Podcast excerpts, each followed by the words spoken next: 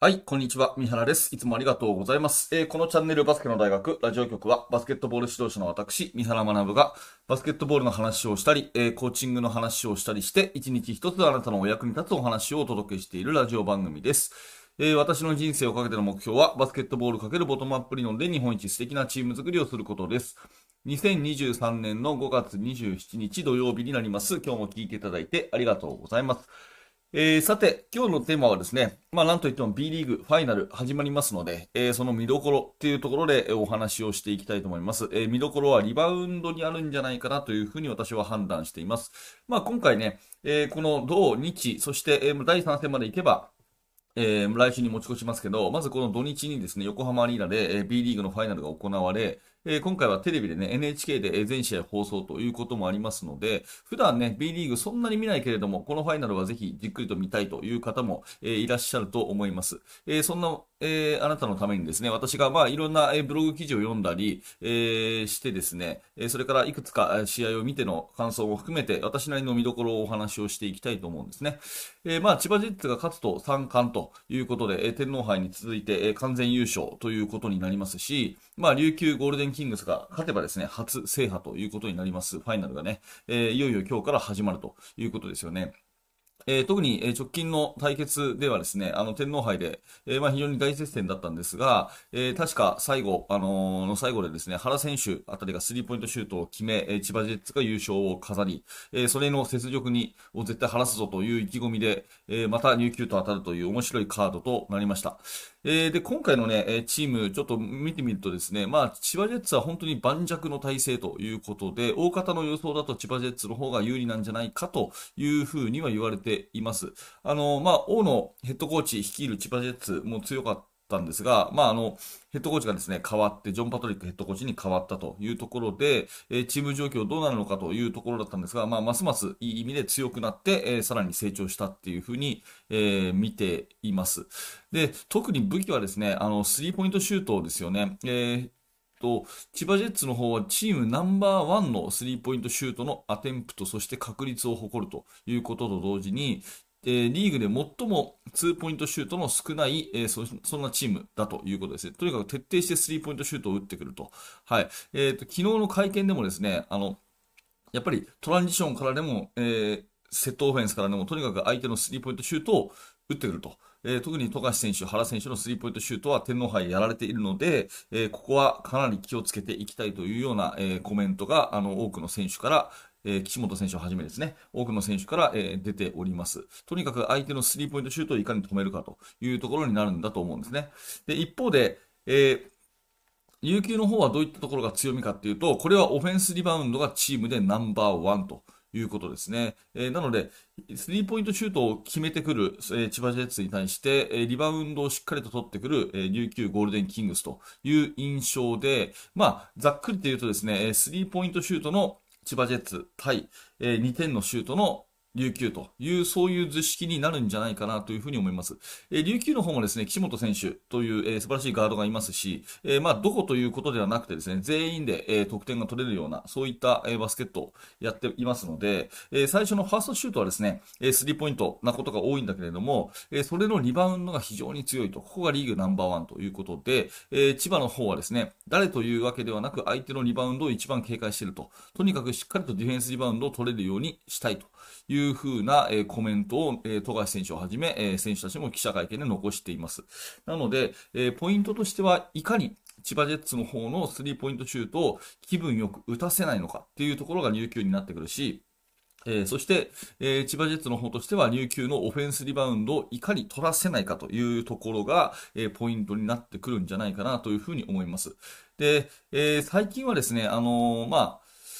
昔は3アウト2インのようなセンターがね、常にこうインサイドが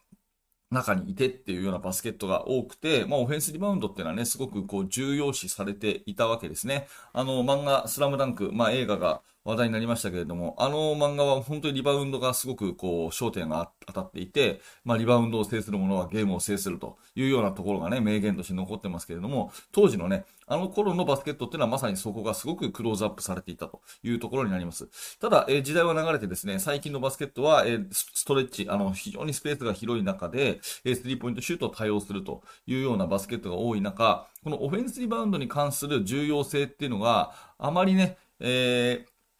こう言われなくなってきたんじゃないかなっていうふうに、ここ、え、20年間ぐらいでかなり変化してきたんじゃないかなと。オフェンスリバウンドってのは本当に重要だっていうことから、なんかこう、あまりそこは重要じゃなくなってきたっていうふうに言う人が多くなってきたんじゃないかなって、なんとなく私は肌感覚として思うんですね。まあそんな中でですね、え、今回、その、琉球ゴールデンキングスが、え、オフェンスリバウンドナンバーワンのチームなので、そこのところを、まあ、え、千葉が警戒しているというところは一つ見どころになると思うし、琉球はね、逆になぜ、えー、リーグナンバーワンのオフェンスリバウンドが取れるのかというようなところ、えー、も注目していくと面白いんじゃないかなというふうに思います。まあ私はね、高校生のコーチなんですけれども、高校生、中学生、えー、ミニバスと、えー、育成年代のえ子たちっていうのは当然そのシュートがね、未熟なもんですから、シュートの確率っていうのは下がる。だからオフェンスリバウンドの価値っていうのは、え、こういったプロのね、えトップレベルの選手たちに比べて、オフェンスリバウンドの価値っていうのは育成年代が高いと思うんですね。うん。っていうことで考えると、この、えー、琉球ゴールデンキングスのリバウンドっていうところへの、えー、執着、そしてそこの成果を上げているというところは、すごく学生たちにとっては、見ててね、えー、参考になる、勉強になる、そんな部分になるんじゃないかなと思うので、えー、ぜひね、今日の、まあ、あの、ファイナルを前にですね、子供たちに、えー、やっぱりオフェンスリバウンドってのは大事で、琉球は、えー、リーグナンバーワンのオフェンスリバウンドのチームなんだよと。ね、えだからそこのところでですね、リバウンドどういうふうに取っていくか、そして千葉がどうやって取らせないのかっていうところを、え注目しておくと面白いよ、なんていう一言をですね、え言ってあげると子供たちの見る目も変わってくるのかなというふうに思います。なのでそこのところは私は個人的には非常に注目をしていますね。はい。えーと、まとめていきますと、まあ、千葉ジェッツ、えー、大方の読み方だとですね、やはり、えー、天皇杯に続いて、え完全優勝を果たすんじゃないかというところになっていますが、まあ、ただですね、琉球のその、えー、雪辱を晴らすという気迫に期待したいという流れで始まる今日のです、えー B, B リーグのファイナル、えー、千葉ジェッツの方はスリーポイントシュートが、えー、日本一のチームということで、リズムよく打てるかどうかというところがね、え、すごく、え、鍵になってきます。で、一方で、えーリーグナンバーワンのリバウンド力を誇る、えー、琉球の、えー、オフェンスリバウンド、そしてそれを取らせない、えー、千葉ジェッツのディフェンスリバウンド、この辺が一番の注目のところなんじゃないかなというふうに思います。えー、NHK をはじめ、えー、今回の試合はおそらくテレビでですね、全国放送かと思いますので、えー、普段ね、B リーグをあまり見ないという方もですね、えー、これを機にじっくり見てみるのも面白いんじゃないかなというお話でございます。何らかあなたの気づきのヒントになれば嬉しく思います。はい。ということで、えー、このチャンネルではいつもこういった感じでですね、えー、バスケットボールの話をいろんな角度で知っております。普段はね、えー、指導方法とかですね、コーチングとか、えー、それから指導者仲間の質問に答えるとか、えー、そういったことをやっておりますが、えー、今日はね、ちょっと B リーグのファイナル見どころというところで、個人的に私はリバウンドに非常に、えー、関心持ってるというところでお話をさせていただきました。えー、今日の放送が面白かった、興味が持てたという方は、ぜひですね、えー、チャンネル登録をしていただいて、また明日の放送でお会いしましょう。えー、高評価、低評価、えー、そしてコメントもお気軽にお待ちしております。えー、最後にお知らせをさせてください。えー、無料のメルマガ講座やってます。メルマガの方を登録していただきますと、最初の1通目で、え、限定の動画をプレゼントしております。え、その後もいろいろな情報をですね、あなたにお届けしますので、え、お気軽にメルマガの登録よろしくお願いいたします。え、それとメルマガも登録していて、え、そしてラジオも毎日のように聞いているというあなたはぜひですね、バスケの大学研究室の方を覗いてみてください。え、Facebook またはこの YouTube メンバーシップの方から参加していただける、え、バスケの指導者仲間をが集まるですね、オンラインコミュニティになっております。え、下に説明欄にリンクがありますので、ぜひバスケの大学研究室を覗いてみてください。はい、最後までありがとうございました。三原学でした。それではまた。